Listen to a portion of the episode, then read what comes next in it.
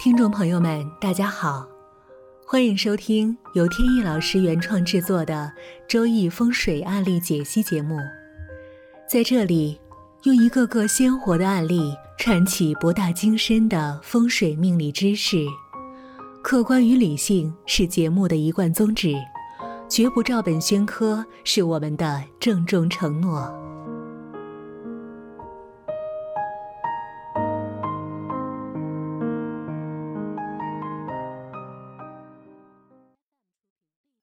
首先呢，在正式的案例分析以前呢，我们先回答一个小问题。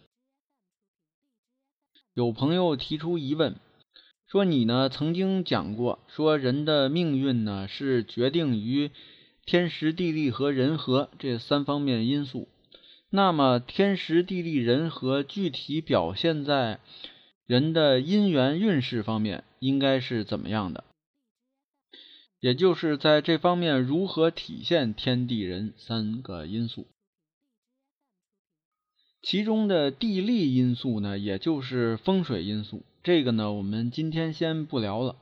而且以前也说过相关的话题，而且也比较容易理解。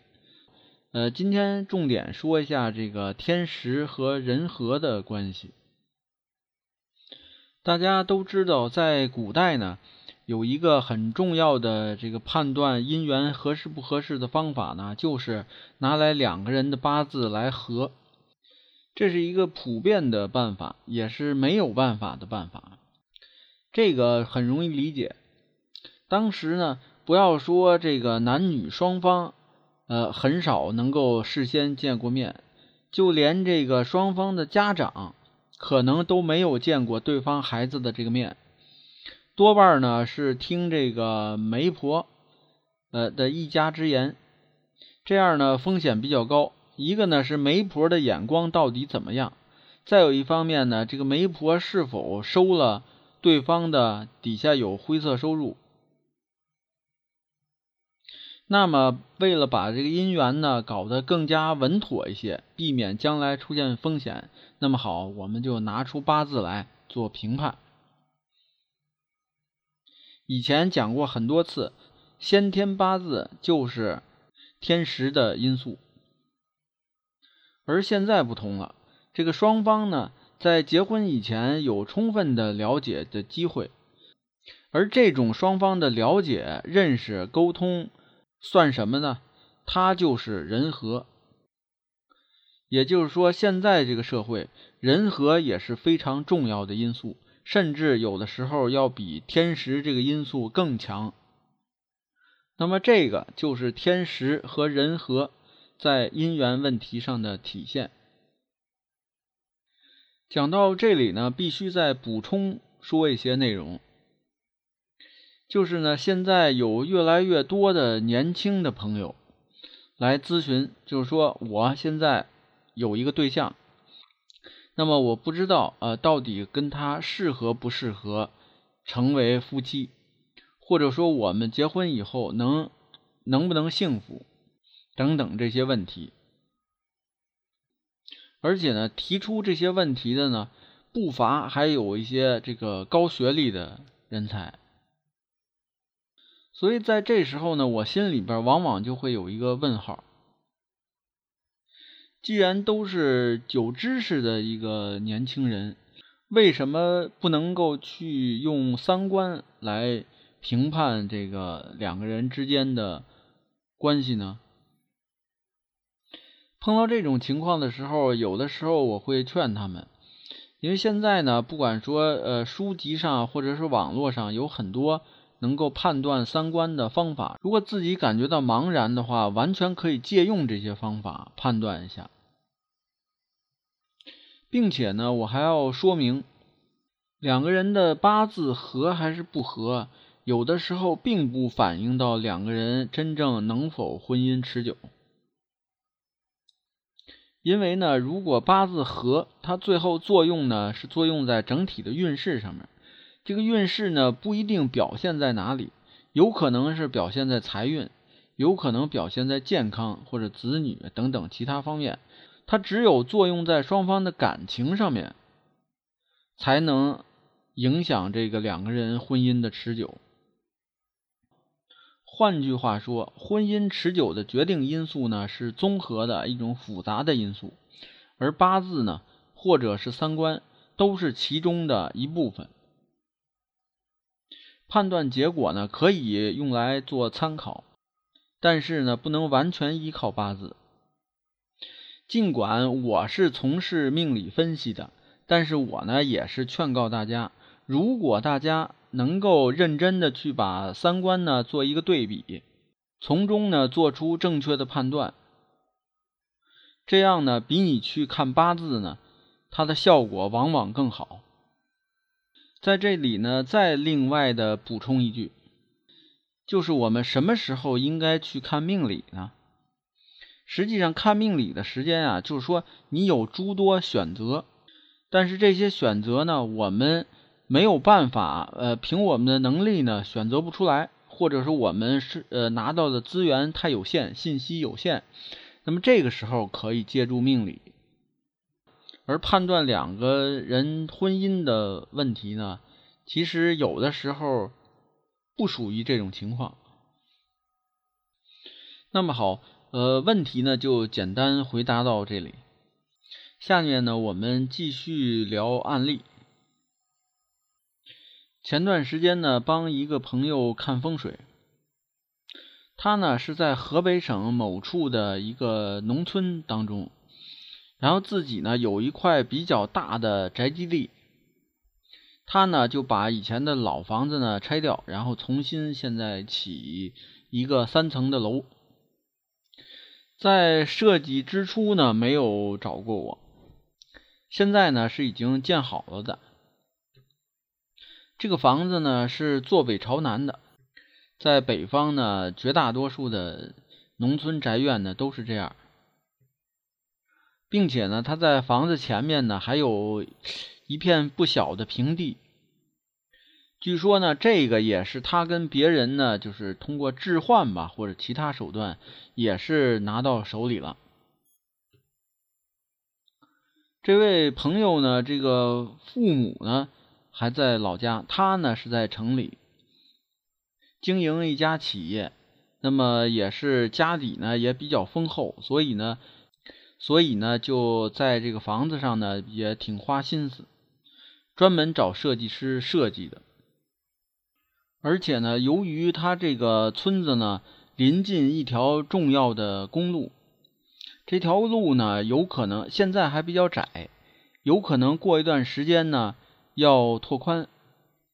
所以他呢，当时设计的时候还要求设计师呢，要把这个房子设计的相对现代感一些。将来呢，万一这个不在这儿住的话，他往出出租呢都比较容易。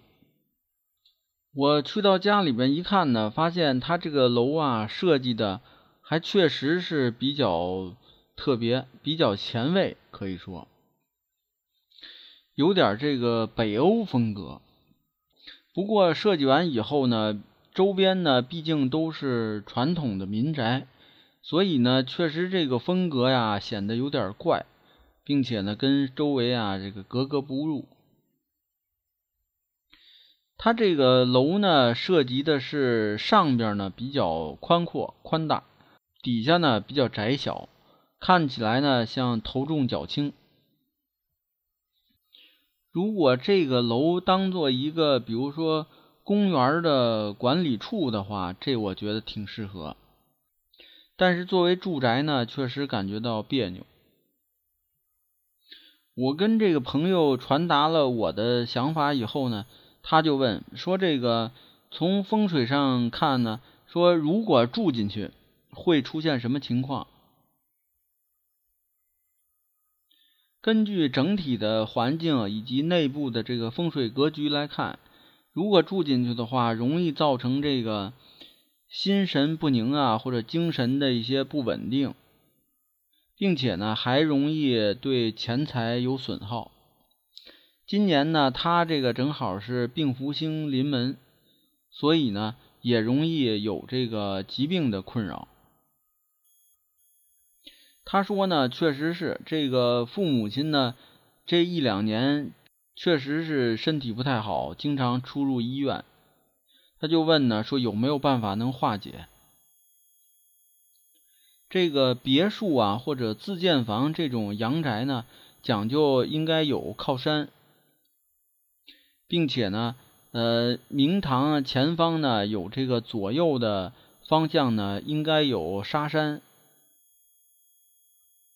这样呢，能够藏风聚气，这是传统上的形式风水的要求。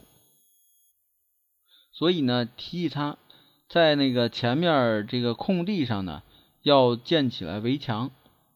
而且这个围墙呢，要符合这个青龙白虎的要求。这个围墙呢，除了这个风水要求以外呢，还能阻挡煞气。不过呢，这些办法呢，都是解决。一些表面的问题，它真正的这个格局上的问题呢更大，所以呢，就是建议他把这个楼的一层的部分，因为显得头重脚轻，所以呢，要在一层的地方呢也修建一些围墙阻挡性质的，然后把有一些棱角的地方呢给它补齐。所以，这个让它这个楼呢，从整体上更贴近于这种方方正正的楼房。一开始呢，还会想这个朋友啊，他如果听了我这些方法呢，因为动静呢有点大，所以他可能轻易不太会接受。结果呢，没想到时隔不久就改完了，给我发来了视频和照片。看来他还是真是意识到了这个不良风水的这种危害了，所以呢，在这里也告诫大家，如果是有自建房或者是别墅需要重新的调整的话，最好呢是找风水师看一下。如果没有风水师的情况下，那么最好呢不要设计一些。比较奇怪的和周边的这个建筑不能够融为一体的这种设计，那种设计呢不是不能有，